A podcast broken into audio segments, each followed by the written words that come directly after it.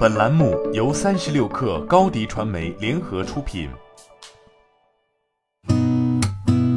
八点一刻，听互联网圈的新鲜事儿。今天是二零二一年五月六号，星期四。您好，我是金盛。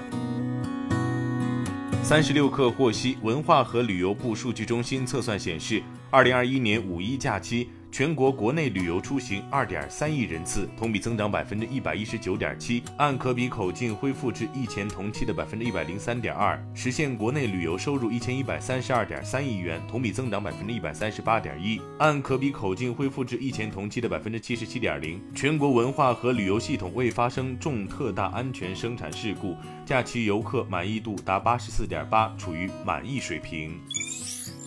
据北京市住房和城乡建设委消息，近期北京市住建委执法部门联合西城房管局、朝阳房管局、海淀房管局、丰台房管局、通州住建委、石景山住建委、昌平住建委、大兴住建委开展房地产市场检查，线上线下两手抓。严查不实宣传、发布委托手续不全、炒作学区房、违规商改住、违规群租、代理出租不符合交易条件房屋等违法违规行为，十八家机构被查处。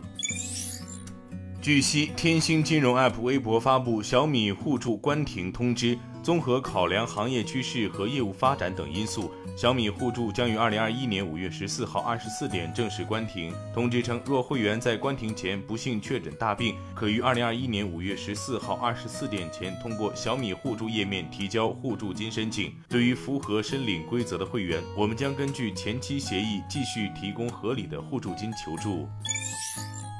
据界面报道，近日，中文网络社区猫扑网发布公告称，宣布关闭发帖功能。猫扑在公告中表示。为了防止垃圾信息泛滥，营造良好的网络环境，本站将于二零二一年四月二十号起正式关闭发帖功能。由此给您带来的影响，我们表示深深的歉意，敬请谅解。这个成立于一九九七年的网站，曾经是和天涯齐名的网络社区。犀利哥，不要崇拜哥，哥只是个传说等网络流行用语都诞生于此。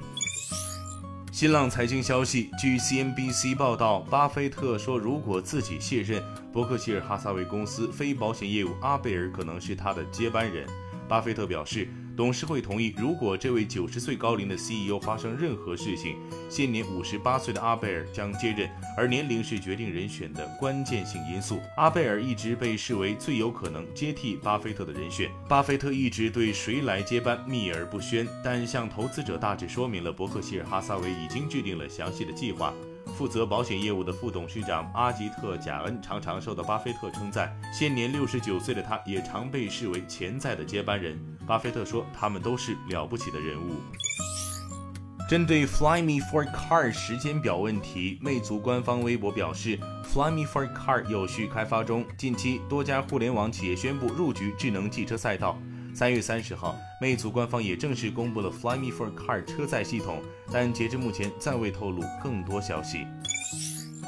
据新浪科技报道，Facebook 日前宣布，作为其新出版平台计划的一部分，将向新闻记者提供五百万美元资金，帮助他们吸引读者并从中获益。Facebook 表示，此举是对电子邮件时事通讯趋势的部分回应。Facebook 上个月曾表示，计划提供一个免费可定制的出版工具，让用户开发网站和邮件时事通讯。用户可以对订阅进行收费。